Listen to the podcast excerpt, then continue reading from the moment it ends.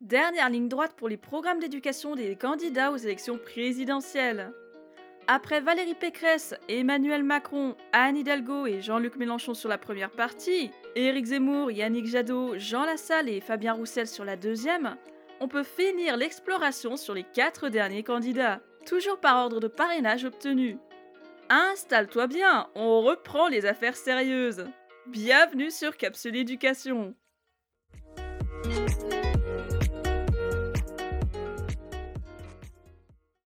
Marine Le Pen du parti Rassemblement National avec 603 voix. Un premier volet pour nous accueillir. Reprendre en main le contenu et les modalités des enseignements et renforcer l'orientation précoce des élèves pour établir l'excellence éducative à la française. Voilà la première proposition. Le Parlement fixera ce qui est attendu des élèves à la fin de chaque cycle, de façon concise et limitative. Ça passera par une loi qui réinstaurera l'examen à l'échelon national et la définition de modalités concrètes d'enseignement pour limiter les inégalités. Les programmes et les labels des manuels scolaires seront sous la charge du ministère. On se l'est déjà dit, remettre les examens sur leur base nationale aurait au moins le mérite de redonner une chance à chacun, grâce à l'anonymat et à l'arrêt des pressions sur le contrôle continu. Pourtant, on sait aussi que l'ancien bac n'était pas au mieux de sa forme. Ce n'est donc pas juste sa remise en service qu'on attend, c'est aussi son amélioration en fonction des réalités de terrain.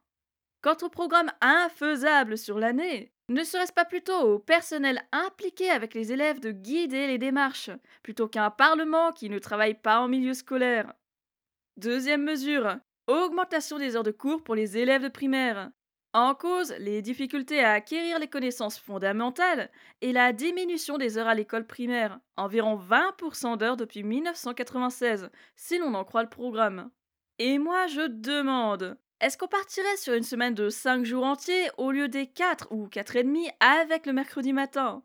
Combien d'heures précisément? Semaine de 27 heures ou plus? Bref, quelle augmentation concrète?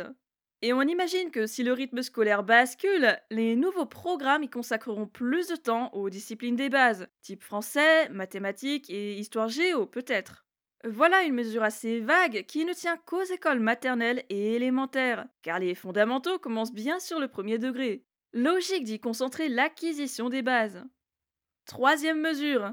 Donner une priorité absolue au français, aux mathématiques et à l'histoire de France sur l'enseignement du primaire. C'est exactement ce qu'on disait sur la mesure précédente. Pas de surprise particulière là-dedans. En fait, si, peut-être une, ou deux. Où est la géographie? Une discipline tout aussi importante et étroitement liée à l'histoire, qu'on le veuille ou non. Et sinon, pourquoi l'histoire de France et pas l'histoire tout court? Ce n'est pas qu'on renie l'histoire de notre pays, mais dès le collège, on a besoin des bases en géographie. On a besoin aussi de connaître un peu l'histoire mondiale.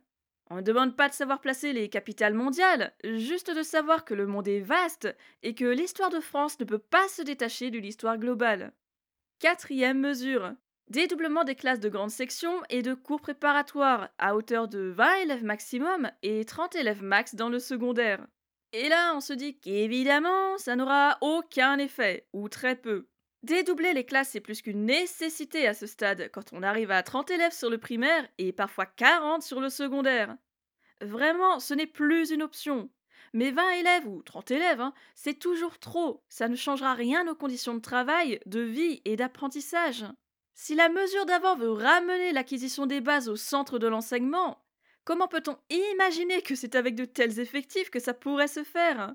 Il faut bien aller sur du dédoublement, mais les chiffres ne correspondent pas du tout aux besoins. Et en même temps, avec l'incertitude du budget pour garantir les moyens humains et matériels suffisants, on se doute aussi que c'est le plus faisable actuellement.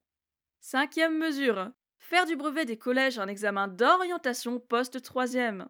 Selon les résultats de l'élève, celui-ci sera orienté vers l'enseignement général et technologique, l'enseignement professionnel ou l'enseignement des métiers par l'apprentissage. Des passerelles seront créées pour permettre aux élèves de voie professionnelle de réintégrer une filière générale si leurs capacités sont en adéquation avec les exigences de la voie voulue. Aujourd'hui, c'est Tafelnet qui s'occupe de répartir les élèves de 3e en fonction de leurs vœux d'affectation. Et bizarre, hein Mais c'est déjà le cas pour les élèves en difficulté, ceux avec des résultats faibles. Ils sont systématiquement orientés sur la voie professionnelle, donnant ainsi l'image d'une filière poubelle ou voie de garage. La différence ici, c'est que ça sera le brevet qui affectera les élèves. Et comme le brevet c'est fin juin environ, on imagine bien les incertitudes et les angoisses jusqu'au résultat d'affectation. Comme le bac, hein, mais plutôt, et pas vraiment une bonne idée. En tout cas, tel que présenté sur ce programme. Encore une fois, c'est bloquer l'élève à ses résultats scolaires et l'orienter de force. On voit très bien ce que ça donne avec les élèves de CAP et de Bac Pro. Et en plus, examen d'orientation, ça veut dire commencer à faire entrer les élèves en concurrence. Les résultats scolaires les plus hauts auront forcément leur affectation, les autres au placard. As-tu envie de voir Parcoursup façon collège? Pas sûr. Sixième mesure, abroger la réforme du bac pour lui redonner son statut d'examen terminal national. L'idée est bien de rehausser son niveau et sa valeur auprès de l'enseignement supérieur et des entreprises. Et comme pour les autres programmes, ça ne change pas. C'est un grand oui qui n'est même pas un caprice, mais une nécessité. On sait que ce nouveau bac à base de contrôle continu et de quelques pauvres examens finaux ne fonctionne pas. 100% de réussite au bac et des élèves qui filent sur les études supérieures avec un niveau tellement catastrophique qu'ils finissent bloqués sur leur vie active. Ceci dit, on sait aussi que l'ancien bac n'est pas parfait. Donc comme je te le disais au début, c'est tout joli de proposer de revenir à l'ancien système. Mais il faut obligatoirement que ça s'accompagne d'autres mesures, tout ça pour ne pas retomber dans les dysfonctionnements. Au final, ce n'est pas juste le diplôme qui doit retrouver sa valeur, c'est l'élève qui doit retrouver son exigence et ses capacités. Septième mesure. Conception et mise en œuvre de programmes de renforcement en français et en histoire dans les REP. Assez nébuleux dit comme ça, mais c'est un fait. Les élèves d'éducation prioritaire sont plus en difficulté que la moyenne. C'est en tout cas ce qu'en disent nombre de rapports et d'études. Devoirs faits existent, les AP existent, les classes sont moins surchargées qu'ailleurs, mais toujours trop remplies pour un accompagnement individualisé permanent. Alors à voir comment mettre tout ça en place, parce que là, je ne peux pas vraiment analyser plus clairement sans plus d'informations. J'en retiens juste que soit ça retombera sur le temps de travail des enseignants, soit ça retombera sur le recrutement de nouveaux enseignants, des éléments qui ne sont donc pas assurés. Huitième mesure. Plan d'urgence et éducatif pour l'outre-mer, notamment pour la Guyane et Mayotte. Les départements et régions d'outre-mer sont largement moins chouchoutés que la métropole, déjà que c'est pas marrant pour la métropole autant au niveau des personnels que du budget et de l'attention, des initiatives et des mises en avant, de l'écoute des terrains en fin de compte. Un plan d'urgence paraît alors nécessaire pour permettre à ses élèves et à ses personnels de vivre décemment, d'apprendre décemment. Mais encore une fois, la proposition s'avère très vague, alors on attend plus de précision. Neuvième mesure. Suppression des enseignements de langue et de culture d'origine. En cause, l'assimilation des élèves et des familles et le cours dispensé par des enseignants étrangers. Ce dispositif conçu aux alentours de 1977 doit permettre aux élèves de familles étrangères de continuer leur apprentissage de la langue et de la culture d'origine. Et c'est vrai, ce sont bien des enseignants du pays d'origine qui enseignent sur ces quelques heures facultatives. À partir du moment où les élèves ne ratent pas la journée de cours régulière, où serait le problème? Les enseignants étrangers ne prennent pas la place des enseignants du pays d'accueil. Les familles ont le droit de garder le lien avec leur terre. Alors vraiment, difficile de commenter intelligemment sur cette mesure qui ne touche au final qu'une petite partie des élèves. Dixième mesure. Port d'un uniforme à l'école primaire et au collège. Certains départements et régions d'outre-mer ont gardé ce fonctionnement, pas inutile de le savoir, de même que certains établissements privés ou même publics. Le problème se situe sur le pourquoi du comment, parce que la façon d'utiliser l'uniforme découle de ces objectifs. Est-ce pour remettre tout le monde sur un pied d'égalité? Dans ce cas, les uniformes doivent être gratuits ou peu coûteux et simples, accessibles à chacun, unisexe. Et malgré ça, l'inégalité se montrera ailleurs.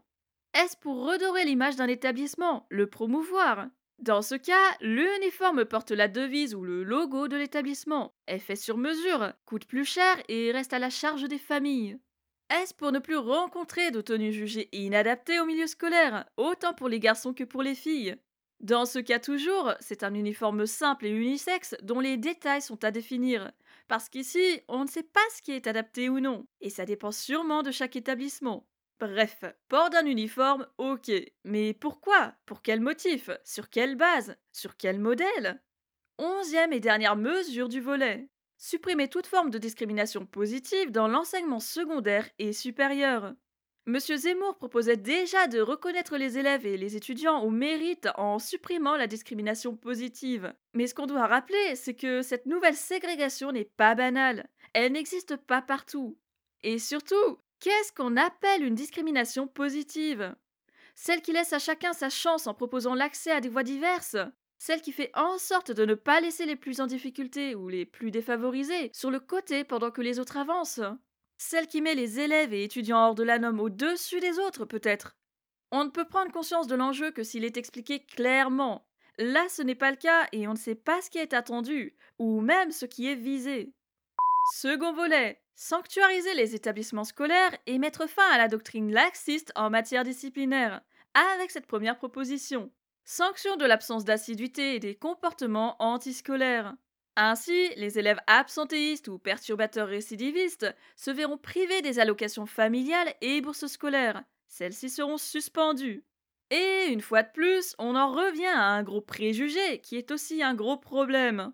Non seulement toutes les familles ne bénéficient ni de l'une ni de l'autre de ces aides, mais en plus, c'est insinué que tous les élèves décrocheurs, absentéistes ou perturbateurs viennent d'un milieu social défavorisé ou en tout cas pas aisé. Deuxième problème, ce n'est pas l'élève qui est sanctionné avec ça, c'est la famille. Famille qui est certes responsable de son enfant, mais pas responsable de chacun de ses actes. La famille n'est pas plus responsable que l'école sur la question du décrochage scolaire, de tout autre sujet en fait.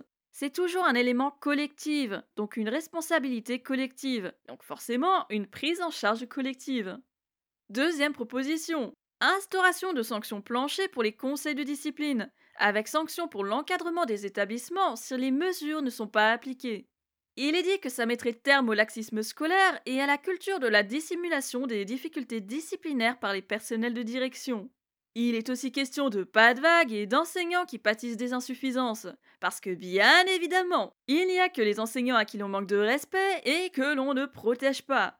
Bon, plus sérieusement, il est très vrai que les conseils de discipline ne portent pas toujours leurs fruits que les sanctions prises ne correspondent pas toujours à la gravité des situations. Mais on oublie facilement que la décision ne dépend pas que du chef d'établissement. Les familles sont là, elles font pression, savent se montrer procédurières. Les personnels de direction sont là, prévoient la sanction et l'organisation qui va avec, les modalités, composent avec les contraintes de chaque côté. Les enseignants sont là, attendent des mesures qui ne peuvent pas toujours être prises pour des raisons variées craignent de revenir en cours car savent que la protection n'est pas garantie. D'ailleurs, c'est pareil pour les équipes de la vie scolaire et le reste des personnels. Et les élèves sont là aussi, conscients ou non de la gravité de l'acte, prêts ou non à changer leur comportement. Et oui, dans le lot, il y a bien certains qui savent se jouer de l'autorité, qu'aucune mesure ne peut arrêter, si ce n'est l'exclusion définitive et toute l'implication qui doit suivre pour ne pas laisser l'élève être déscolarisé. Pas si simple, et franchement, ce n'est pas mettre une pression en plus sur les personnels d'encadrement qui pourra améliorer les choses, eux qui souffrent déjà et qui vivent d'autres pressions. C'est un travail avec les familles qu'il faut établir. Remettre les familles dans leur rôle d'éducateur premier, et dans tous les cas, garantir la sécurité de toutes les personnes présentes dans l'établissement, pas juste les uns ou les autres. Troisième proposition, Utilisation systématique de l'article 333-5 du Code pénal relatif aux outrages à une personne chargée d'une mission de service public. En gros, des peines d'emprisonnement et des amendes en cas d'outrage. Les chefs d'établissement ou l'autorité académique auront obligation de déposer les signalements et les plaintes. Sur le principe, protéger tous nos agents des outrages subis par élèves et familles redonnerait confiance et sécurité à des personnes qui viennent la boule au ventre au travail, parce qu'elles savent que la situation peut tourner au pire facilement. La question ici, c'est de savoir euh, qui ça concerne. Va-t-on emprisonner les élèves ou leur demander de payer l'amende? Puisque les prisons pour mineurs sont réservées aux plus violents et perturbateurs graves, on se doute que ça risque de ne pas arriver. Dans ce cas, c'est encore la famille qui prend l'un et l'autre, alors que la responsabilité première vient de l'élève. Enfin, dans notre justice française, il est peu probable qu'on accorde de l'importance à tous les outrages signalés, surtout quand d'autres situations arrivent continuellement. Quatrième mesure, retour à la laïcité dans les établissements actuellement soumis à des menées islamistes. L'islamisme et la culture musulmane, c'est niette, mais les établissements d'autres confessions religieuses, ça passe crème. Étonnant de vouloir le retour à la laïcité pour une seule confession, surtout quand celle-ci n'est pas majoritaire. Se parle-t-on des établissements coraniques ou des établissements simples qui subiraient des pressions pour intégrer l'enseignement islamiste? La mesure prévoit en outre de sanctionner les comportements visant à exercer une pression religieuse dans les établissements scolaires. Et là tout de suite, ce qui vient à l'esprit, c'est plutôt une proposition qui contrerait la radicalisation, au lieu de cette mesure-là qui touche les uns et pas les autres. Et c'est tellement vague, où va-t-on avec ça? Cinquième mesure, Généralisation de la vidéoprotection dans tous les établissements du secondaire, surtout ceux de l'éducation prioritaire. Avec ces preuves vidéo, aucun acte de violence ne resterait impuni, tel que le dit Madame Le Pen. Ces nouveaux équipements coûtent du budget, et si l'on doit les implanter sur chaque collège et lycée de métropole et d'outre-mer, ça risque de faire beaucoup d'argent. Plus simplement, dans quels emplacements les mettre pour ne pas porter atteinte à l'intimité de chacun? Il y a quand même une question d'éthique et de droit à l'image, de privé. Et si, plutôt que d'acheter du matériel cher, repérable et cassable facilement, on recrutait massivement des personnels de vie scolaire pour s'assurer qu'il n'y a pas de violence, que tout est calme? Sixième mesure. Interdiction par la loi du port du voile islamique pour les accompagnantes de sortie scolaire. Comme la loi de 2004 n'interdit les signes religieux ostentatoires qu'en milieu scolaire, elle serait contournée en inscrivant dans les textes le statut de collaborateur occasionnel du service public, soumis au principe de laïcité pour les accompagnatrices. On ne voit pas trop ce que ça pourrait changer en bien ou en mal, à part le fait que les accompagnatrices viennent de leur plein gré et qu'elles n'appartiennent pas au milieu scolaire. Que dans l'espace public, elles gardent le droit de porter les vêtements et signes religieux qu'elles souhaitent. Alors pourquoi le leur interdire lors des sorties? Quels bénéfices? Quels objectifs? Quels besoins impérieux? Septième mesure. Renforcement de l'exigence de neutralité absolue des membres du corps enseignant en matière politique, idéologique et religieuse vis-à-vis des élèves qui leur sont confiés.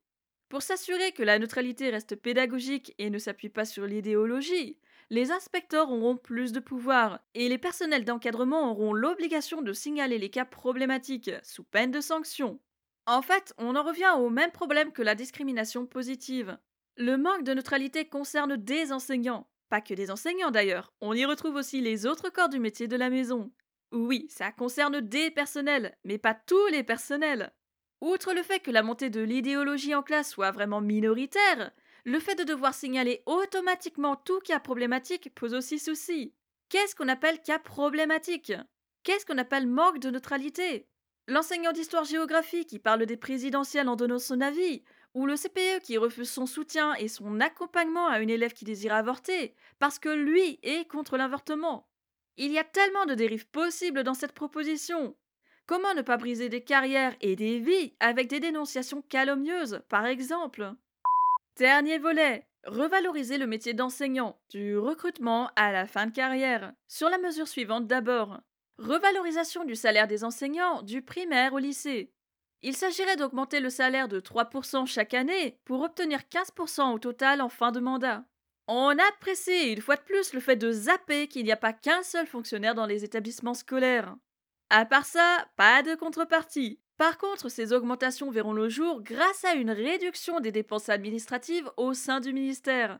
Donc on augmente l'un parmi tout le monde et on supprime un autre élément, ou on lui réduit ses moyens. Sur papier, augmenter les enseignants reste toujours autant nécessaire, une priorité d'ailleurs. Ça n'a pas changé. Dans la réalité, on peut s'attendre à ce que des postes administratifs sautent. Et certes, ce ne sont pas des postes dans les établissements, ce sont des postes dans l'administration centrale. Ça ne veut pas dire pour autant que ces derniers sont plus inutiles ou dépensiers. Seulement, il faut bien trouver le budget, c'est vrai. Deuxième mesure, refondation du recrutement des professeurs. Les INSPE devront être supprimés au profit d'un recrutement sur Bac plus 5 directement. S'ils réussissent le concours, les candidats seront pris en charge par des enseignants expérimentés en poste sur établissement scolaire et rémunérés à juste valeur. C'est à l'issue d'une double inspection pédagogique que les lauréats du concours seront titularisés. Pour faire simple, plus aucune formation ou master dédié à l'enseignement ou l'éducation, plus aucun stage en responsabilité, et un concours qui se prépare en solo puisque les formations n'existent plus. Certains futurs enseignants y arriveront en ayant trouvé les ressources nécessaires, mais pour les autres, passer un concours se soldera par des échecs. Pas sûr que ça engagera les candidats à se présenter plus nombreux. Est-ce que le concours garde son système de mobilité et d'affectation? Est-ce qu'il est régionalisé? Est-ce que les lauréats sont payés pendant la formation assurée par leurs collègues? Réformer la formation des personnels est une autre priorité, surtout après la dernière réforme qui met le concours à la fin de Master 2, et d'autres choses un peu abracadabrantes. Mais peut-être faut-il garder des attaches à une formation groupée, plutôt que de laisser chacun se débrouiller dans son coin. Dernière mesure du programme.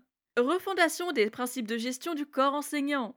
Ici, on se parle d'augmenter le nombre de rendez-vous de carrière et d'inspection, et d'instaurer une revalorisation du mérite dans la carrière de chacun. Et quand on entend les collègues angoissés pour ces fameux rendez-vous de carrière, quand on entend que les avis changent complètement d'un inspecteur à l'autre et que ça impacte négativement la carrière, on se dit que multiplier ces entretiens ne risque pas de rassurer tout le monde, ou de faire beaucoup d'heureux d'ailleurs. Les inspections, même chose, parce que l'inspection actuelle ne prend en compte qu'une journée pour vérifier les acquis du fonctionnaire. Mais vraiment, comment peut-on juger de la compétence d'une personne en ne l'observant qu'une journée? Quant à la revalorisation par le mérite, il faudra en dire plus pour mieux saisir. Se parle-t-on de projets à mener, de résultats scolaires par classe, d'implication dans la vie de l'établissement, ou autre chose encore? Est-ce que les échelons et les reclassements sont amenés à changer aussi pour suivre le reste de la réforme? Le programme de Madame Le Pen se termine avec des mesures plus ou moins détaillées. Quand on y regarde de près, c'est pourtant un programme vague et assez fourre-tout. Même mesure qu'on retrouve chez d'autres candidats, quelques mesures idéologiques qui ne pensent pas tellement à l'école, mais plus à l'idée d'une ancienne France, loin de l'acceptation des différences. Et encore les mêmes personnes oubliées, les élèves oubliés. La France des fondamentaux semble aussi être celle qui s'appuie sur un deux poids, deux mesures inquiétant. Philippe Poutou du nouveau parti anticapitaliste avec 596 voix. Premier volet. En finir avec la précarité des jeunes, en commençant par ça. Interdiction des contrats précaires et des stages non rémunérés. Stage rémunéré, c'est plus de deux mois ou à partir de 309 heures effectuées si le stage est fractionné. Sauf que les stages d'observation de troisième, c'est une semaine. Les PFMP et les stages de BTS, c'est environ entre 6 et 16 semaines sur toute la formation. 3 ans pour le bac pro et 2 ans pour les CAP et les BTS. Les contrats d'apprentissage, ce sont des contrats certes moins payés, parce que précisément, l'apprenti n'est pas encore un salarié accompli, même s'il dispose des mêmes droits que son entreprise, et parfois des mêmes responsabilités. C'est une histoire de statut et de qualification. Néanmoins, il y aurait bien des actions à prendre pour permettre aux élèves et aux étudiants de se lancer sur la professionnalisation sans se faire avoir par un système qui attise la précarité. Le tout est de savoir ce qui relève de l'acceptable. Soit les jeunes prennent des responsabilités de salariés et sont payés en conséquence, soit ils observent ou font des tâches sans responsabilité et la rémunération s'ajuste pour les mettre en valeur, sans être plus forte qu'un salaire de salarié. La durée du temps en entreprise compte aussi, ce n'est pas négligeable. Deuxième proposition, en finir avec l'ubérisation. Pour chaque emploi, un vrai contrat, un vrai salaire. L'ubérisation, c'est l'utilisation des services via les plateformes en se mettant en contact avec les entreprises. Exemple qu'on retient facilement. Tu commandes ton repas chez une marque célèbre qu'on ne citera pas. C'est un livreur précaire et peu considéré qui va t'amener tout ça en faisant des kilomètres dans des conditions peu enviables.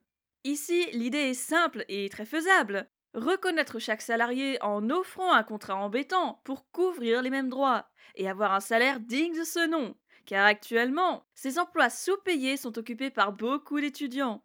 Et si déjà les bourses sont attribuées selon des critères qu'on peut qualifier d'inégalitaires, hein, les salaires et les conditions de travail pour payer ces études, c'est encore moins tenable, surtout quand les entreprises profitent de la situation. Donc redéfinir les contrats pour les conditions et un salaire décent, c'est assez urgent. Troisième mesure, pas de salaire d'apprenti en dessous de SMIC. Avec le gros problème que voici. L'apprenti n'est pas un salarié comme les autres. Il n'a pas la qualification ou le diplôme, pas encore, et il a en principe moins de responsabilités. En principe, puisque certaines entreprises profitent bien du statut pour avoir un salarié à temps plein, avec les mêmes responsabilités que les autres, et sous-payé. Revaloriser le salaire de l'apprenti serait donc à réfléchir rapidement, mais mettre tous les apprentis au SMIC alors que d'autres métiers n'y ont pas accès, je pense aux AESH notamment, il y a une juste mesure à appliquer, à savoir laquelle. Quatrième mesure. Un service public de santé dans les universités. On peut se dire que ça existe déjà, qu'il y a bien des psy-EN pour l'orientation ou le mal-être des étudiants, quelques partenariats et initiatives mis en place avec les bureaux des étudiants et d'autres structures pour accueillir la médecine dans les facultés. mais ce n'est pas généralisé, et ça mériterait sérieusement de l'être. Est-ce que le Mesri saura se saisir de ces demandes urgentes, sachant que les étudiants tombent de plus en plus dans le mal-être sans trouver d'aide à proximité? Cinquième mesure de santé. Accès gratuit à la contraception et à l'IVG. Notre pays a légalisé l'avortement et les différents mouvements de revendication ont implanté les plannings familiaux sur tout le territoire. On y trouve du soutien et des accompagnements dans ces locaux, mais toutes les villes n'en hébergent pas, et les villages non plus. En dehors de ça, les hôpitaux refusent parfois de pratiquer les avortements. Pas vraiment le problème de cette mesure, mais quand même très rapproché en soi. De l'autre côté, on sait que les protections périodiques sont censées être gratuites pour les étudiantes, alors peut-on y imaginer la même chose pour la contraception et l'IVG Que la contraception soit entièrement gratuite pour les femmes et les hommes jusqu'à un certain âge, disons dès qu'ils entrent dans la vie active. Pareil pour l'IVG et la question des élèves mineurs qui ne souhaitent pas mettre leur famille au courant de leur démarche. Pourquoi pas tout ça gratuit pour chacun? Simplement parce que si l'école et la vie étudiante ne donnent pas tellement accès à des ressources financières, ce n'est pas le cas de la vie active. Il y a un revenu et une autonomie plus importante. À voir si la mesure peut aussi s'appliquer sur la vie active, car il y a aussi un autre point essentiel là-dedans, la précarité des adultes et la prise en compte de la situation individuelle. Deuxième volet, contre la répression et l'embrigadement de la jeunesse, sur une première mesure que voici. Rejet de tout projet de service militaire et suppression du service national universel. Le SNU créé ces dernières années n'attire pas masse d'admirateurs, et pour cause. Intérêt nébuleux, coût énorme alors que d'autres mesures prioritaires attendent toujours qu'on s'occupe d'elles, et le résultat tarde à se montrer. Le SNU est assez inutile et on peut légitimement s'interroger sur sa présence, même souhaiter sa suppression. Le service militaire, en revanche, il n'existe plus formellement sous ce nom, et selon ses modalités, il n'est pas forcément à rejeter. J'entends par là s'il se base sur du volontariat, et rien que sur du volontariat, contrairement au SNU qui devait être obligatoire pour tous les jeunes de 16 ans. Peut-on parler d'embrigadement? Ça c'est moins sûr. Hein. Attention à ne pas donner aux mots une portée qui ne leur va pas, qui ne leur correspond pas. Il y a aussi la journée défense et citoyenneté. Pourquoi ne pas la rejeter elle alors qu'on refuse les deux autres? Deuxième mesure, libre habillement pour les lycéens. J'imagine que c'est le refus du port d'uniforme pour les élèves. Et peut-être qu'on se parle aussi des tenues vestimentaires tout court, du choix de chacun. L'habit fait partie des modes de revendication de la personne, de la construction de l'adulte en devenir. Normal donc d'y chercher son style, sa posture, son paraître auprès des autres et son image auprès de soi. L'école y joue un rôle, quoi qu'on en dise.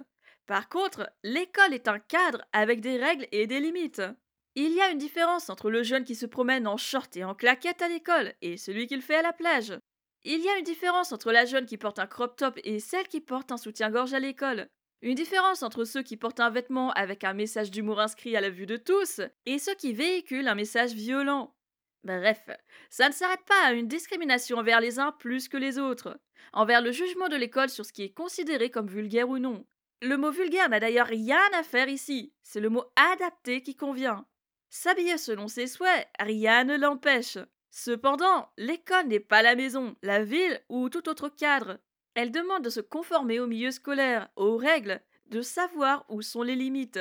On ne se parle pas d'une répression, juste d'une adaptation. Et ce n'est pas l'habit qu'il faut condamner ou magnifier. C'est l'abus et la dérive qu'on doit stopper. Troisième mesure, fin de la vidéosurveillance et des vigiles à l'université. Le programme de Madame Le Pen demandait qu'on généralise la vidéosurveillance dans le secondaire. Ici, c'est le contraire. Les universités sont plus grandes que les collèges et lycées, concentrent beaucoup plus de monde, de présence, d'allées et venues diverses. Il n'est pas anormal de souhaiter garder un œil en cas d'urgence ou de trouble dans un lieu qui accueille autant de personnes, un peu comme une fourmilière selon les heures de la journée. Ce qui interroge, c'est les emplacements de caméras à définir si elles risquent de priver les étudiants et les personnels de l'intimité auquel ils ont droit. Quant aux vigiles, c'est exactement la même chose que la vidéosurveillance. Pour un établissement qui bouge perpétuellement et qui peut faire face à des situations dangereuses ou imprévues, avoir un personnel qualifié et compétent à la prise en charge de ces urgences, c'est un atout, pas juste pour la sécurité, aussi en cas de malaise ou d'urgence médicale. Le tout étant de ne pas abuser de l'un et de l'autre à des fins de répression. Ceci dit, est-ce qu'on a des exemples précis de ces dérives? Quatrième mesure, droit de vote à 16 ans. Un sujet qui ne manque pas de faire dégouliner l'encre sur des débats et des polémiques à ne plus en finir. En effet, à cet âge-là, l'élève et l'adolescent a soif de revendications, mais c'est qui n'a pas les mains libres à l'école. Les délégués de classe, rien de moins démocratique. Les BDE et autres initiatives, intéressantes mais pas accessibles à tous. Alors l'élève qui souhaite s'exprimer et agir pour une cause se tourne plutôt vers les manifestations et les mouvements, vers les réseaux sociaux où il sait qu'il sera plus écouté, pris en compte sans qu'on lui sorte l'argument de son âge ou de sa maturité. Pourtant, l'adolescent reste encore jeune et en construction, pas tout à fait citoyen, mais sur le chemin de le devenir. Et surtout, a-t-il tous les éléments pour voter en toute conscience? A-t-il idée des enjeux des élections? Connaît-il chaque parti et peut-il donc en faire un choix en sachant ce qu'il attend et ce que lui attend vis-à-vis des candidats? Malheureusement, si l'on en juge par les programmes scolaires d'histoire-géographie et les résultats des élèves, on se doute que l'esprit n'est pas encore tout à fait prêt pour acquérir le droit de vote à 16 ans. À moins de revoir les cours et d'impliquer davantage les élèves, un droit de vote à un tel âge paraît plutôt comme prématuré. Mais en même temps, comment redonner aux adolescents leur droit à la parole et à l'implication? Comment les amener à la démocratie, la vraie Dernier volet qui conclut le programme. Pour une éducation publique et gratuite pour tous, sur une mesure qu'on commence à bien connaître. Pas plus de 20 élèves par classe dans les lycées. Là tout de suite, je me demande pourquoi les collèges ne sont pas inclus alors que c'est là que les difficultés sont le plus concentrées? Pourquoi ne pas inclure le premier degré? Encore une histoire de budget et de classes toujours trop chargées pour individualiser, différencier et favoriser la réussite de tous dans l'égalité totale. 20 élèves, c'est déjà un geste, mais vraiment, c'est encore trop quand les difficultés sont là, quand les profils sont aussi variés dans la classe. Deuxième mesure, Retour aux diplômes nationaux, à commencer par le baccalauréat, qui doivent être inscrits dans les conventions collectives. Là encore, le retour des diplômes signerait plutôt une bonne nouvelle, surtout quand on compare avec ce que l'on a actuellement. Des diplômes sans valeur qui n'intéressent plus le marché du travail, des lacunes parfois irrattrapables pour nos élèves, et des personnels épuisés de devoir mentir sur le niveau réel, de devoir composer avec les incessantes réformes illogiques entre elles. Mais comme on le sait aussi, ces anciens diplômes avaient leur propre dysfonctionnement. Donc remettre un ancien système juste pour dire qu'on a fait quelque chose, c'est contre-productif et ça risque d'intensifier le malaise sur les diplômes. On attend vraiment d'autres mesures pour ne pas rester sur la catastrophe en cours. Troisième mesure, fin de Parcoursup, suppression de la sélection à l'entrée de l'université. Parcoursup, pas forcément plus performant qu'admission post-bac, voire plutôt pire. Entre le manque de transparence sur les algorithmes, des étrangetés sur les affectations et des néo-bacheliers qui se retrouvent sans formation ou à devoir aller sur une formation à l'opposé de leurs capacités et aspirations, franchement la disparition du site ne ferait pas pleurer grand monde. Problème La sélection est obligatoire pour les études supérieures, pour une raison toute simple. Il n'y a pas assez de place pour tout le monde, donc supprimer l'outil de sélection sans le remplacer par quelque chose de plus performant et juste, ça ne servira à rien, si ce n'est à fermer davantage de voies à l'enseignement supérieur. Est-ce qu'on est vraiment prêt à prendre le risque? Pour rappel, ce n'est pas juste une histoire de vouloir supprimer quelque chose, parce que derrière, il y a des personnes qui subissent, des jeunes désireux d'entrer dans les études sup. La génération de lycéens actuels n'a connu que ça, des réformes qui défont l'ancien système sans se préoccuper d'améliorer le nouveau. C'est l'avenir des étudiants dont on parle. Ils méritent que la politique s'intéresse enfin à eux et les aide au lieu de les enfoncer d'année en année. Pour ça, il faut comprendre la jeunesse du problème. Ce n'est pas Parcoursup qu'il faut supprimer, lui, il faut l'adapter. C'est bien le manque de place dans les formations et le manque de structure qui bouge tout. Et oui, ça a un coût. Dernière mesure du volet et du programme. Fin de la présence des patrons dans les conseils d'administration des universités. Difficile d'analyser dans la mesure où les conseils d'administration sont occupés par des membres élus au suffrage direct, et que ce n'est pas tout à fait à la politique que revient le droit de choisir ou non qui siège à ces conseils. Qu'est-ce que la présence des patrons apporte de mauvais à cette instance confidentielle? Qu'est-ce qu'elle apporte de bon aussi? On pourrait se demander. À part des partenariats avec les entreprises pour orienter les étudiants vers leur futur métier, peut-être, ou vers les stages obligatoires durant leurs études à part garantir un regard extérieur sans être le seul regard qui compte aux yeux du conseil d'administration. Il est bien évident qu'il faut cadrer pour éviter les abus et les dérives, encore qu'on entende peu parler de ces problèmes à l'université. Mais entre cadrer et refuser l'accès à un membre élu, il y a un petit écart, quand même. En fait, il faudrait développer la mesure pour mieux saisir ce que souhaite le candidat, ce qu'il veut changer concrètement en chassant les patrons de l'université. Un peu fourre-tout et pas centré sur l'école, voilà un programme qui n'en dit pas beaucoup, vague et difficile à appréhender. On s'entend parler de mesures revendicatrices, de refus d'autorité politique ou des entreprises au sein de l'école. Mais où est le reste, le plus urgent? Où sont les conditions de vie, de travail, d'apprentissage? L'école n'est pas la porte ouverte à tout, elle ne se ferme pas à tout non plus. Cependant, elle reste un cadre comme un autre, avec des éléments dont elle ne peut pas se passer, et sur lesquels personnel et élèves ne peuvent pas faire l'impasse également. Nicolas Dupont-Aignan du parti Debout la France avec 582 voix. Premier volet que voici. Donner la priorité aux savoirs fondamentaux, en commençant par cette mesure. Augmenter les heures de français et de mathématiques pour s'assurer des maîtrises fondamentales. On commence à bien la connaître cette mesure, et ici, le nombre d'heures est chiffré. De nos 9 heures actuelles, on passerait à 15 heures. Ça veut dire soit augmenter le volume horaire total de l'école élémentaire, soit consacrer plus d'heures aux deux disciplines et grappiller sur le reste.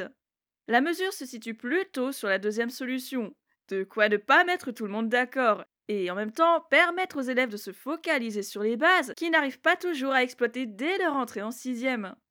Deuxième mesure, encourager l'apprentissage de la lecture par la méthode alpha-syllabique. C'est une question de méthode qui appartient aux professeurs des écoles, mais il y a tellement de façons d'apprendre à lire puis à écrire, et chaque méthode porte ses fruits ou non. Deux problèmes ici. Est-on certain des résultats de cette méthode plus qu'une autre? Doit-on utiliser une seule méthode pour tout un groupe quand on sait que chacun apprend différemment? Troisième mesure, Mettre en place un bilan des acquis à la fin du primaire avec mise à niveau obligatoire pour les élèves qui ne maîtrisent pas encore les bases, et ne les faire passer au collège qu'après l'acquisition des savoirs fondamentaux.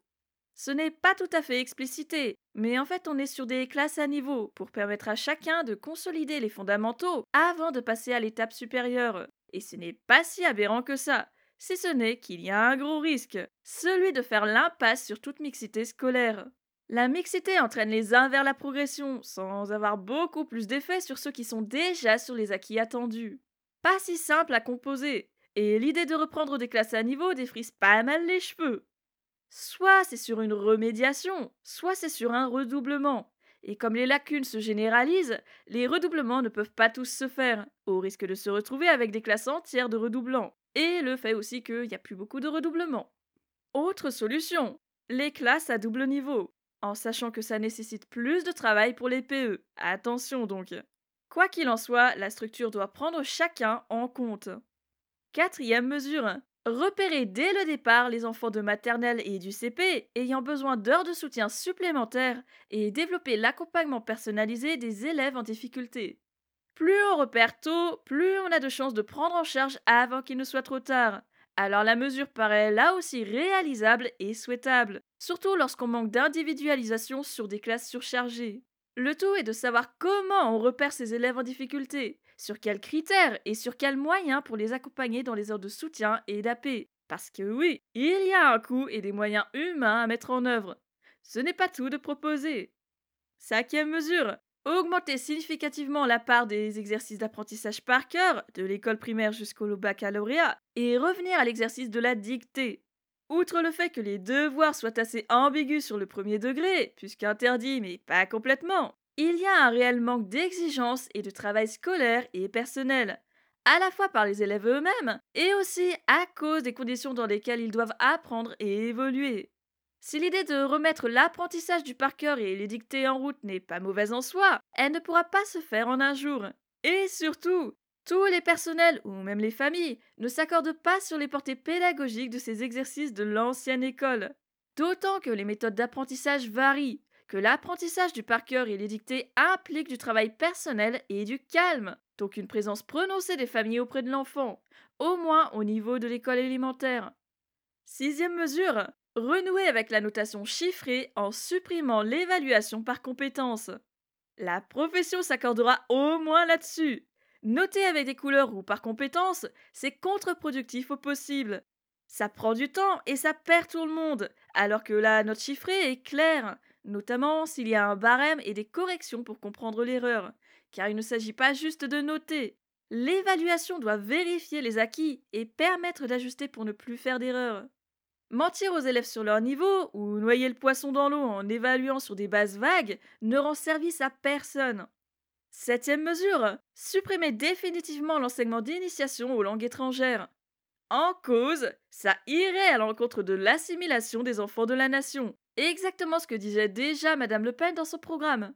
Étant donné que ces heures sont facultatives et optionnelles, et que les élèves ne ratent pas leur journée régulière, ce n'est pas vraiment à la politique de décider ou non si les familles ont le droit de demander cette option pour leur enfant, ou si l'enseignement doit disparaître. Huitième mesure. Mettre fin aux interventions d'associations politisées dans les établissements scolaires afin de faire respecter les principes de neutralité philosophique et politique de l'école. En effet, l'école est l'endroit de la neutralité pédagogique, politique et tout ce qu'on veut. En revanche, il faudrait en dire plus sur ces associations, car là c'est très vague, et surtout très vaste. Quelles sont ces associations? A-t-on des exemples concrets de dérives et d'embrigadement, de politisation à outrance face aux élèves? Neuvième proposition refaire du baccalauréat l'examen de l'éducation républicaine par excellence. Les épreuves écrites retrouveront leur juste place avec une dose d'examen oraux appropriée. Spontanément, j'aurais plus utilisé éducation nationale que républicaine, mais les deux participent au caractère du ministère, ne pinaillons pas. Comme dans tous les programmes, rendre au bac sa valeur est une nécessité pour les problèmes qu'on observe régulièrement dans nos établissements. On se parle de redonner aux écrits et aux oraux leur place sur un format terminal et anonyme. Bien, mais l'ancien bac ayant aussi ses défauts, il ne faut pas se contenter de le remettre. Il faut l'améliorer en prenant en compte les remontées. Dixième proposition. Rétablir et développer les internats d'excellence et les bourses mérites qui ont prouvé leur efficacité pour les élèves des milieux sociaux défavorisés, qu'ils soient urbains ou ruraux. Déjà, j'aimerais bien lire des études qui prouvent les bienfaits de l'un et de l'autre. Ensuite, il est vrai que les élèves qui réussissent méritent d'être valorisés. Encore faut-il savoir ce que le mot réussite recouvre. Est-ce une question de notes scolaires, de comportement, d'implication en classe ou dans l'établissement? Qu'est-ce que le mérite? Le fait d'avoir 20 à tous ces contrôles, d'être assidu et attentif, de commencer à zéro en début d'année et d'arriver à 10 en fin d'année, de venir en cours alors qu'on a une maladie à se traîner, ou de venir en cours alors qu'on a un trajet de 2 heures à faire? Bref, qu'est-ce que ces deux mots veulent dire? Pareil pour l'excellence, de quoi on se parle? Parce qu'en fonction de la définition qu'on leur donne, ces bourses ne concerneront pas les mêmes élèves. Ces internats ne soutiendront pas les mêmes élèves. Où est l'égalité des chances là-dedans? Comment valoriser chacun sans mettre les autres au pilori? Onzième proposition. Généraliser les internats en liaison avec les collectivités territoriales. Il y a pas mal d'internats en centre-ville. Les lycées agricoles concentrent environ 56% d'internats en tout. Mais malgré cela, toutes les zones ne sont pas couvertes et tous les élèves ne peuvent pas être hébergés, y compris s'ils en font la demande. Une histoire de places qui manquent dans les internats existants et d'infrastructures qui manquent tout court dans les établissements. Ça coûte de l'argent, ça nécessite du matériel et des personnels encadrants, mais la proximité maison et école joue un rôle dans la scolarité de l'élève. Celui qui habite loin et qui passe du temps sur le trajet ne peut pas se reposer de la journée, ou apprendre, faire ses exercices ou préparer le travail collectif avec ses camarades. Douzième mesure. Restaurer une pratique raisonnée du redoublement pour donner la chance aux enfants en difficulté d'acquérir ou de consolider les bases, notamment en CP. Les redoublements. Ces décisions qui sont censées aider les élèves à acquérir les bases au lieu de finir en échec sur le cycle suivant, et que la politique actuelle refuse d'utiliser parce que ça coûte trop cher. Sans compter les familles dans le déni qui ne veulent pas que leur enfant reste au même niveau, ou les élèves eux-mêmes qui veulent rester avec leurs copains. De l'autre côté, l'étiquette de redoublant donne parfois lieu à du harcèlement de la part des élèves non redoublants, de quoi rendre la décision plus délicate? Remettre le redoublement à l'ordre du jour est nécessaire, tout autant que faire comprendre que ce n'est pas un échec ou une erreur de parcours. Treizième mesure. Limiter strictement l'usage du numérique à l'école primaire. De plus en plus, les professeurs des écoles ont recours aux usages du numérique, à tel point que des enseignants sont spécialisés dans le domaine, les eurunes. Si les portées pédagogiques font leur preuve auprès des élèves, la question ici serait peut-être plus autour des conséquences que l'écran entraîne sur la construction de l'élève-enfant et son avenir. Les écrans offrent des possibilités infinies, tout autant qu'ils diminuent les facultés si on les utilise trop. C'est en tout cas ce que les études et les chercheurs pointent régulièrement. Interdire le numérique à l'école primaire, non, mais limiter, c'est possible, si l'on arrive à se mettre d'accord sur le temps d'usage, sur les usages en eux-mêmes. Comme la mesure est vague, c'est assez difficile de savoir ce qui est attendu. Limiter, d'accord, sur quelle base et dans quels objectifs Quatorzième proposition. Supprimer les modules sans contenu précis dont les enseignements pratiques interdisciplinaires. Autre lubie inutile et indigeste que l'on doit à la précédente ministre de l'Éducation nationale, dans le but de... En fait, je ne sais pas trop ce qui est évolué avec ces épis, à part virer plus d'heures disciplinaires au profit de temps collectif sans intérêt particulier. Les faire disparaître permettrait non seulement de redonner des heures aux autres disciplines, mais aussi de soulager les enseignants de collège pris en étau sur quelque chose qui reste encore nébuleux aujourd'hui. Quinzième mesure, assurer l'égalité républicaine de l'enseignement en maintenant les programmes nationaux, en apportant des moyens supplémentaires aux territoires défavorisés et en instaurant un moratoire sur les fermetures d'écoles en milieu rural. Maintenir les programmes nationaux, a-t-on besoin de comprendre pourquoi? Juste une question d'égalité, sinon les diplômes n'ont plus la même valeur, les connaissances n'ont plus les mêmes valeurs, et c'est la porte ouverte à la sélection explicite sur le simple critère des établissements les plus performants en termes de notes, donc de programmes. Moyens supplémentaires, on en a absolument besoin, que ce soit en éducation prioritaire ou ailleurs. Quant aux fermetures d'écoles en milieu rural, jusque-là deux autres candidats souhaitaient les empêcher, Monsieur Dupont-Aignan précise néanmoins que ça concerne les écoles rurales. Une fermeture d'école dans un village isolé assure des tracas aux parents et aux élèves eux-mêmes. Autant donc leur faciliter la vie et leur permettre de scolariser leur enfant sans devoir chercher une école sur une autre commune lointaine. Dernière mesure du volet rétablir la clarté de l'affectation post-bac en revoyant le fonctionnement de la plateforme Parcoursup. Enfin, un programme qui ne souhaite pas désinguer la plateforme, mais bien l'ajuster. Rétablir une justice dans l'affectation reste primordial. Maintenant, on attend de voir comment ça pourrait se faire. Et surtout, on attend que le problème soit pris dans le bon sens, c'est-à-dire pas la plateforme d'abord. Ce sont le nombre de places dans les formations et le nombre de structures créées qui définiront le fonctionnement du nouveau Parcoursup, pas le contraire. Volet suivant. Il s'agit de revaloriser les voies professionnelles et technologiques pour anticiper les besoins du fabriqué en France. Avec ceci, Revaloriser les filières techniques et professionnelles en insistant particulièrement sur la noblesse et l'utilité des métiers dits manuels. Ça passerait par des interventions d'artisans et de professionnels dès l'école primaire, l'investissement dans le matériel des lycées et ce qu'on retrouve beaucoup, à savoir l'apprentissage par alternance comme une priorité ou une norme. Le candidat souhaite au moins un million de contrats d'apprentissage. Faudrait-il comprendre technologique plutôt que technique?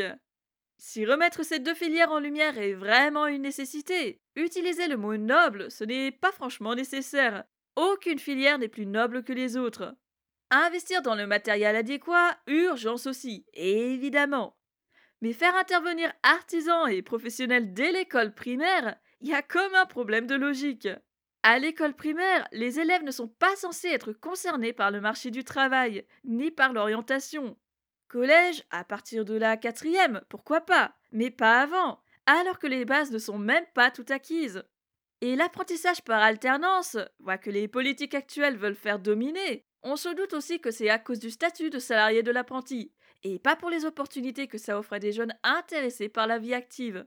Je me contenterai de rappeler que de la même façon que la filière générale ne plaît pas à tous, le contact avec les entreprises n'est pas fait pour tous.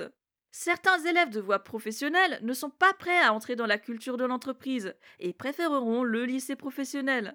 Pourquoi chercher à détruire celui-ci à tout prix? Deuxième mesure, diversifier l'offre nationale en l'adaptant aux technologies et métiers nouveaux et augmenter ainsi l'attrait des filières techniques et professionnelles. Offre nationale, qu'est-ce que ça veut dire concrètement? Est-ce qu'on parle de créer des nouvelles formations? D'ouvrir de nouveaux établissements sur tout le territoire, et donc d'y apporter les moyens humains, matériels et financiers nécessaires avec. C'est vague, même si on comprend que ça doit ouvrir plus de voies à ces filières.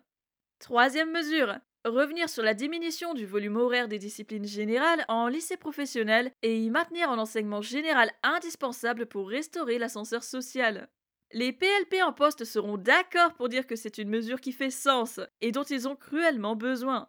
D'année en année, le lycée professionnel s'est vu dépouillé de toutes ses heures, générales ou professionnelles, au profit de co-interventions sorties de nulle part, d'AP inutiles et d'un chef-d'œuvre capillotracté. Revoir le volume horaire relève donc d'une urgence absolue, parce que derrière tout ça, il n'y a pas que les enseignants à qui l'on rend les conditions de travail intenables. Il y a aussi des élèves en difficulté qui ont besoin de ces heures, de ces bases et de tout ce que ça leur apportera forcément. Quatrième mesure annoncée, Généraliser les passerelles entre les trois voies. Aucune voie ne doit apparaître comme une impasse. Là encore, vraiment souhaitable, surtout quand la voie générale est vue comme la voie royale et la seule qui est légitime. Tout du moins quand on veut aller à l'université, ou juste pour éviter de se faire traiter de cassos. Tout un travail est à entamer pour redorer le blason de chaque filière, mais en attendant, permettre à chacun de se réorienter sans passer par le parcours du combattant, c'est déjà un geste. Cependant, on ne peut pas oublier que derrière la réorientation, il y a aussi le niveau réel de l'élève et ses capacités à suivre la formation, élément crucial à prendre en compte. Cinquième mesure. Mettre en place une sécurité professionnelle par le biais d'un crédit d'études et de formation pour les élèves qui ont quitté tôt le circuit scolaire et qui souhaitent reprendre des études ou s'orienter vers certaines professions. De ce qu'on se comprend, il s'agit de donner une seconde chance aux sortants du système éducatif, pour qu'ils puissent se former une fois qu'ils auront trouvé leur voie. Proposition pas aberrante, voire plutôt intéressante et réalisable. Mais comme c'est relativement vague là aussi, se prononcer dessus ou en dire plus risque d'embrouiller le tout. Comment mettre tout ça en place en fait? Dernière mesure de ce volet Créer un service national pour l'emploi d'un an pour les décrocheurs de l'éducation nationale, avec une proportion importante de formation professionnelle sur le modèle du service militaire adapté mis en place en Outre-mer et qui est un indéniable succès. Bon, euh, succès indéniable, je ne sais pas. Mais mesure qui ne manquera pas de causer des désaccords, c'est une certitude. Le truc, c'est qu'on a déjà des dispositifs pour aider à la réorientation. On a des services civiques en France et à l'étranger, des dispositifs européens de volontariat ou de travail, des partenariats avec d'autres pays ou des entreprises pour accueillir ces jeunes. L'idée de créer un nouveau dispositif plus performant pour aider, ça va, mais le budget, pense-t-on seulement au budget? Pense-t-on aussi à tout le reste qui est déjà proposé, qui existe déjà, et qui peut véritablement avoir de l'impact? Ce n'est pas en multipliant les offres que les anciens élèves s'y retrouveront le mieux. Attention Nouveau volet à base de restaurer l'autorité des professeurs et la confiance en l'institution scolaire. Première proposition. Faire du harcèlement scolaire une grande cause nationale en excluant les élèves harceleurs et en suspendant les allocations familiales de leurs parents. Une cause que la majorité des programmes abordent et dont on se doute qu'elle est vitale pour les élèves harcelés, et peut-être les personnels harcelés aussi, mais ce n'est pas tout à fait le sujet. Exclure les harceleurs reste une possibilité. Certes, elle enclenche d'autres problèmes, mais ce n'est pas à la victime de partir. En revanche, suspendre les allocations familiales, on sait que toutes les familles n'en bénéficient pas, que tous les harceleurs ne sont pas issus d'une classe défavorisée, et que la sanction ne touche pas l'élève. Donc quelle portée pédagogique, éducative? Aucune. Par ailleurs, une loi pour combattre le harcèlement scolaire est en chemin. Elle a été promulguée et on n'attend plus que les décrets pour agir. Peine d'emprisonnement et amendes sont déjà sur le tapis, de plus qu'une formation à tous les personnels. Donc pourquoi privilégier une fois de plus l'atteinte aux droits des familles? Deuxième proposition. Sensibiliser les élèves au danger de l'usage abusif des réseaux sociaux et appliquer enfin l'interdiction de l'utilisation des téléphones portables aux primaires et au collège. Les textes interdisant le portable sont en vigueur depuis 2018, et si on met les pieds dans un collège, c'est plutôt courant de croiser les élèves avec leur portable dans la cour, ou même en classe. Est-ce que faire respecter cette interdiction pourrait endiguer les exclusions de cours pour utilisation de portables Est-ce que ça pourrait contrer les vols de portables Si je n'ai pas la réponse, je sais en tout cas que les professeurs documentalistes existent et que parmi leurs nombreuses missions figure celle de l'éducation aux médias et à l'information. Enseignement qui, justement, doit sensibiliser aux usages du numérique et que l'éducation nationale ne reconnaît pas comme une discipline à part entière, contrairement à l'enseignement agricole. Sensibiliser implique d'avoir des heures, des heures qu'on peine déjà à trouver, sauf à les piquer sur une autre discipline.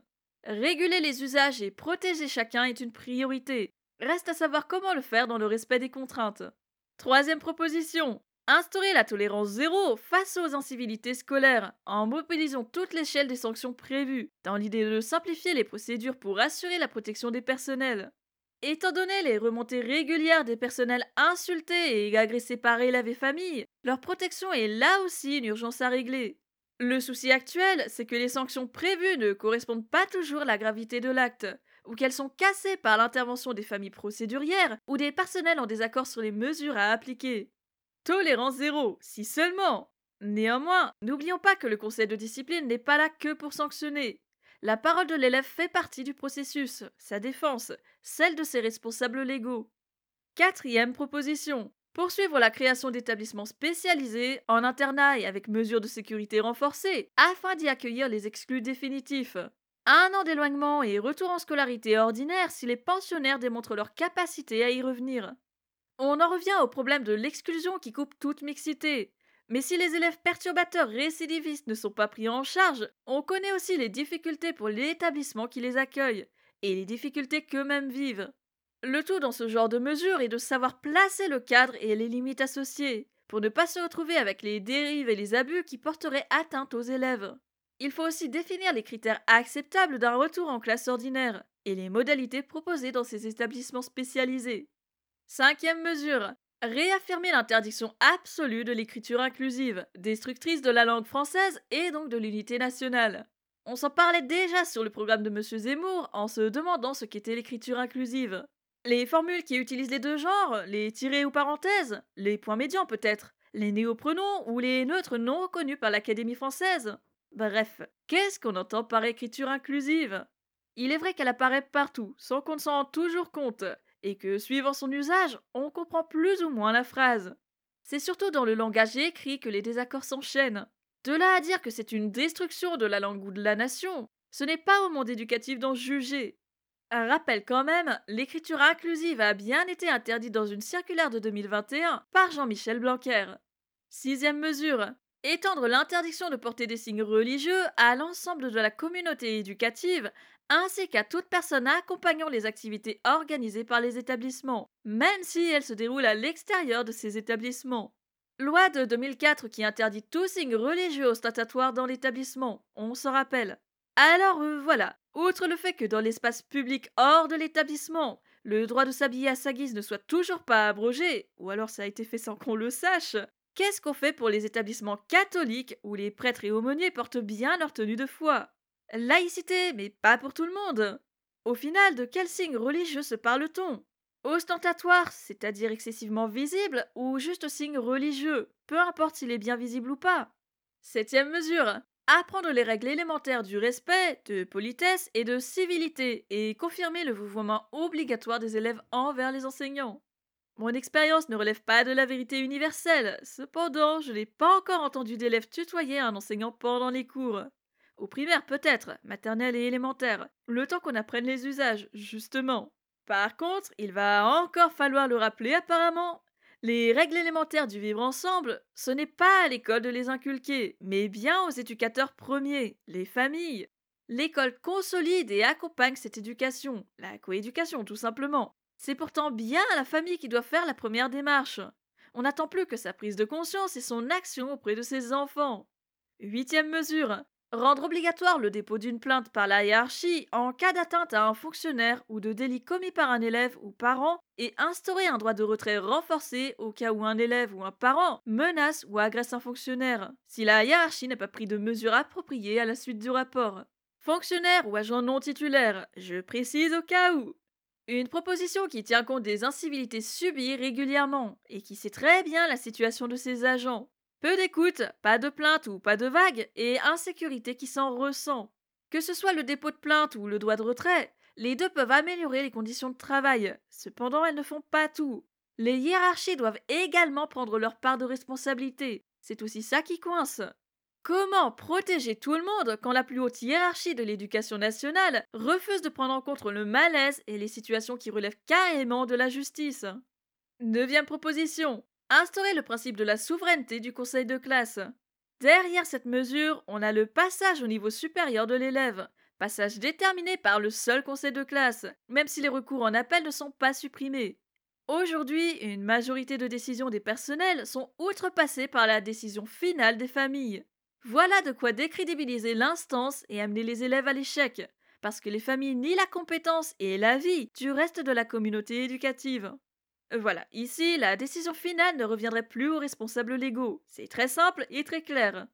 Si ce n'est pas aberrant soit de le souhaiter, il arrive aussi que le conseil de classe donne un avis qui bloque toute orientation, en particulier pour les élèves de bac professionnel. Alors asseoir son autorité absolue sans possibilité d'inclure les familles, c'est revenir au système actuel. Sauf que là, la pression viendra du seul conseil de classe au lieu de la seule famille. Délicat, surtout quand ça concerne l'orientation. Dixième proposition. Conditionner le versement des allocations familiales à l'assiduité scolaire et sensibiliser les familles aux obligations de leurs enfants en milieu scolaire. Tout ça lors d'une réunion ou entretien de rentrée auquel un représentant légal sera tenu d'assister. Ce n'est pas comme s'il y avait déjà des critères précis pour déterminer quelle famille a le droit ou non à ces aides. Et en même temps, c'est logique si l'on suit le programme. Pour suspendre les allocations quand l'élève harcèle, il faut bien y associer des obligations scolaires.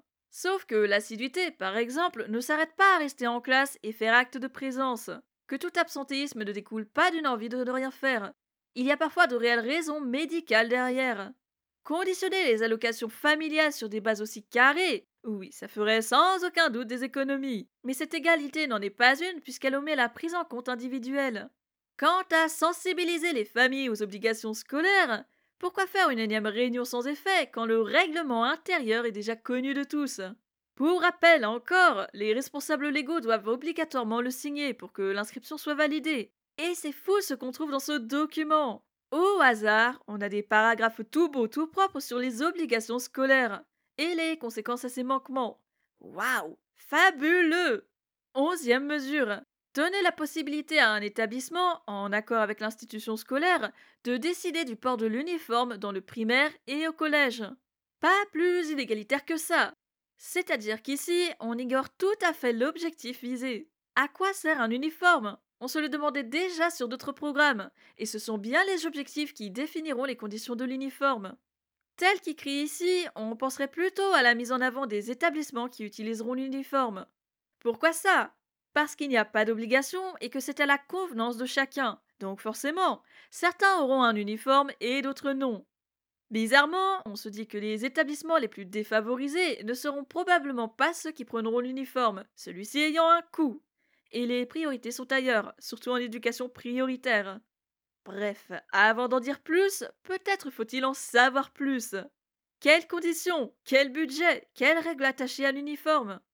Si le candidat souhaite une école nationale et républicaine, comment peut-il seulement concevoir l'uniforme comme un accessoire local?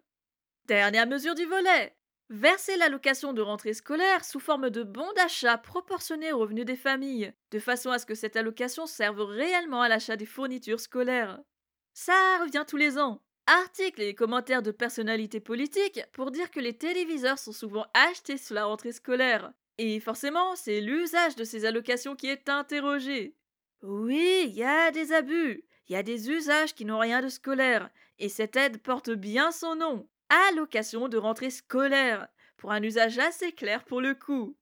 Ceci dit, proposer cette aide par des bons d'achat, c'est un peu infantiliser les familles. Tout ça pour une minorité qui profite réellement du système sans acheter les fournitures aux enfants, ou en les ayant peut-être déjà achetées auparavant. Qui sait? Nous ne sommes pas dans les foyers. Comment réguler les aides quand on ne sait pas ce qui se passe dans les murs privés? Autre question en lien. Que faire quand l'établissement propose des fournitures gratuites? Est-ce que les allocations seront automatiquement supprimées dans ce cas? Nous voilà aux portes du dernier volet. Revaloriser le métier d'enseignant et mieux former les jeunes professeurs, avec cette proposition en ouverture. Revaloriser les salaires des professeurs en deux pans. 20% d'augmentation automatique pour tous les professeurs et 20% supplémentaires en contrepartie d'heures de soutien scolaire auprès des élèves en difficulté. Ah, adieu la revalorisation juste sans contrepartie. Bon, 20% pour tous les enseignants, c'est déjà énorme. On peut se dire que les 20% restants, c'est selon les envies de chacun, selon les disponibilités de chacun. Et surtout, s'il y a déjà une augmentation avant, il n'y a pas d'inégalité, puisqu'une partie n'est pas soumise à condition. Sauf que, déjà, l'enseignant n'est encore une fois pas le seul fonctionnaire de l'établissement. Et malheureusement, 20% pour tous les professeurs, titulaires ou contractuels, c'est un budget que l'on n'est pas sûr d'avoir, surtout avec un programme aussi vaste. Soit le budget sera suffisant, soit il faudra faire par palier, soit encore il y aura juste une petite partie des enseignants qui aura bien ces 20% en plus, et le reste sera encore oublié.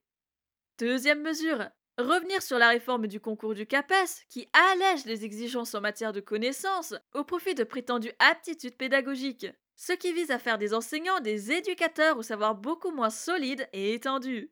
On sera sûrement d'accord là-dessus. Toutes les réformes des concours d'enseignement et d'éducation se concluent par toujours plus de baisse de niveau et de conditions sans queue ni tête. Revenir à une formation à la fois disciplinaire et didactique est plus que souhaitable, car connaître sa discipline n'est pas suffisant lorsqu'on veut enseigner. Il faut aussi la pédagogie. Être à l'aise avec les élèves n'est pas suffisant pour être CPE. Il faut aussi connaître le fonctionnement de l'adolescent et les structures de l'éducation nationale. Euh, voilà, les formations sont clairement à revoir, les concours aussi. Ne reste plus qu'à créer une nouvelle réforme qui ne s'appuie pas sur les économies ou sur des lubies ministérielles. Troisième mesure, repenser l'affectation des enseignants afin que les débutants ne soient plus systématiquement placés dans les établissements les plus difficiles et que des enseignants expérimentés et volontaires épaulent ceux qui s'y trouvent pour une durée déterminée et contre une prime significative. J'aurais plutôt pensé à revoir l'affectation par académie, voire par département, car tous les degrés d'enseignement sont soumis au système de mobilité et ses critères inégalitaires au possible. Ceci dit, les débutants affectés en REP ou en REP, ou sur des classes spécialisées, ça fait bien partie du problème, justement à cause du nombre de points et les conditions qui vont avec. Repenser l'affectation pourrait là aussi permettre de contenir le phénomène de pénurie au concours, car les candidats n'ont pas forcément la motivation de s'éloigner de leur famille des années durant. Maintenant, important, comment repenser ces affectations pour qu'elles soient à la fois justes et réalisables? Quatrième mesure, réformer le fonctionnement des INSPE et en chasser l'idéologie pédagogiste. Au point où l'on en est, réformer les INSPE va très bien avec le refondation des concours. Idéologie pédagogiste, j'aimerais bien qu'on me donne un peu une définition plus précise, parce que franchement ce n'est pas si clair que ça. Quelles pédagogies sont considérées comme moins nobles que d'autres? Puisqu'ici c'est un peu ce qui est sous-entendu. Ou bien est-il question des enseignements qui n'introduisent jamais aux pratiques professionnelles dans les établissements qui font état de méthodes peu efficaces ou dont les bienfaits n'ont pas été prouvés? Est-il question d'amener les professionnels de terrain dans les INSPE afin que les futurs fonctionnaires aient une formation en rapport avec ce qui les attend? Cinquième proposition dans la même lignée. Réformer la formation des enseignants du premier degré en réinstaurant des écoles normales d'instituteurs dont le concours d'entrée sera accessible à l'issue d'une licence pluridisciplinaire. Telle que présentée, la formation durerait deux ans en alternance, sur un tiers-temps en première année et sur un mi-temps en seconde année. Des bourses spécifiques permettront en outre de préparer le concours. J'ai envie de demander pourquoi ne proposer ça qu'aux professeurs des écoles? Et ensuite, je me dis que les écoles normales étaient spécifiques au premier degré, et que les INSPE actuels sont trop éloignés du terrain pour former vraiment les PE stagiaires. Alors recréer une structure abrogée paraît comme plausible, si ce n'est coûteux, toujours. Alternance, par contre, c'est justement quelque chose qu'on reproche à la politique. De trop mettre d'alternance, de trop promouvoir l'alternance, que ce soit pour les élèves ou les personnels. La dernière réforme des concours EN souhaite bien mettre l'alternance au cœur de la formation. Alors qu'est-ce qui dit que ça sera mieux reçu ici? La voici, la dernière mesure de ce programme. Mettre en place des programmes de reconversion pour les enseignants qui souhaitent renoncer à l'enseignement. La priorité serait peut-être déjà à mettre sur les ruptures conventionnelles qui s'empilent au ministère. Professeurs et personnels non enseignants sont de plus en plus nombreux à vouloir quitter la maison et se retrouvent bloqués au portillon parce qu'on refuse de les laisser partir, par manque de remplaçants notamment. Seulement après avoir accepté de débloquer ces personnes, on pourra songer à accompagner les nouveaux partants dans leur reconversion. D'ailleurs, certains établissements le font déjà, à petite dose, trop rare pour qu'on en parle. À voir comment ces programmes se feront, dans quelles conditions. Un programme par établissement ou un programme par bassin, par académie. En sachant que comme les renoncements arrivent en masse, les besoins risquent d'exploser facilement. C'est un élément qu'il faut prévoir pour donner du temps et de l'accompagnement à chacun. Sinon le système revient au point de départ. Programme particulièrement long et étalé sur plusieurs volets, très coûteux, et en même temps difficilement applicable. On y oublie toujours les mêmes personnels et toujours les mêmes élèves. Tour à tour éducation nationale ou éducation locale, Le programme et ses nombreuses mesures ne se focalisent pas sur l'école ouverte à tous, puisqu'il n'est jamais question de prise en compte individuelle ou d'équité. Car aux dérives idéologiques qui se baladent, elles n'ont strictement rien à faire en milieu scolaire. Nathalie Arthaud du parti Lutte ouvrière avec 570 voix. C'est pas que j'y mets de la mauvaise volonté, hein, mais y a rien, rien du tout. Je ne peux pas composer sur du vide. Par vide, j'entends que Nathalie Arthaud n'a absolument aucun programme pour l'éducation. Il me serait donc difficile d'élaborer si je n'ai pas le matériel pour le faire. Étant donné que jusqu'à maintenant je me suis appuyé uniquement sur les programmes officiels des candidats et sur les livrettes thématiques disponibles, je ne peux pas briser la règle en te proposant de reprendre les mesures évoquées dans des articles de presse ou même des conférences, par justice envers les autres. Ça sera donc la partie la plus petite de ce gros hors-série, sur une absence de programme. On se quitte sur ce qu'on retiendra. Qu'est-ce qu'on retrouve partout? Une majorité des douze programmes évoquent le retour à l'école des fondamentaux. Et figure-toi qu'ils ne se réinventent pas du tout. Ils prônent ce retour depuis euh, vraisemblablement les années 2000. 22 ans plus tard, on continue à perdre des heures disciplinaires au profit d'autres lubies. Et oui, même le président sortant veut revenir à du disciplinaire, alors que son ministre a empiré la situation. Deuxième mesure qu'on retrouve pas mal, la revalorisation des enseignants. Alors que le point d'indice est gelé depuis 2011 et que le salaire des enseignants suit une courbe descendante depuis les années 1990, si ce n'est plus loin encore. Et c'est certes bien aimable de se préoccuper de l'enseignant déconsidéré et déclassé au possible, mais on aimerait aussi avoir la même attention pour les autres fonctionnaires qui composent la communauté éducative. Si possible, sans habiller l'un pour déshabiller l'autre. Tant qu'on y est sur ce sujet, ce n'est jamais très clair si l'augmentation concerne juste le titulaire ou si elle prend en compte le contractuel, le maître auxiliaire ou le suppléant. Oui, ça compte. Certains programmes souhaitent le retour de la discipline pure ou l'ouverture de l'école à des nouvelles éducations A. D'autres veulent uniformiser ou donner plus de place aux élèves ou aux familles. Bref, des mesures variées qui se complètent ou se confrontent. Dans les rumeurs et les propositions évoquées puis disparues mystérieusement, on aura aussi trouvé la suppression du CAPES qui a mis la toile en feu, mais pas sur le bon candidat. Ou bien l'exclusion des élèves à besoins particuliers, qui s'avérait en fait être la création de nouveaux établissements spécialisés pour les accueillir dans de meilleures conditions qu'en classe ordinaire. On s'entendait parler de réformer le rythme scolaire pour moins de vacances et des journées de travail plus courtes en conséquence. Et de tant d'autres choses encore. Des oui-dire ou des mots réels qui n'ont pas trouvé leur place dans les programmes officiels. Ce qu'on s'en garde, c'est que l'inclusion scolaire est encore timide pour cette année. Et ça, ça devrait alarmer. On ne s'en est préoccupé qu'après la prise de parole d'un candidat. Et depuis, plus aucun bruit sur les élèves en situation de handicap.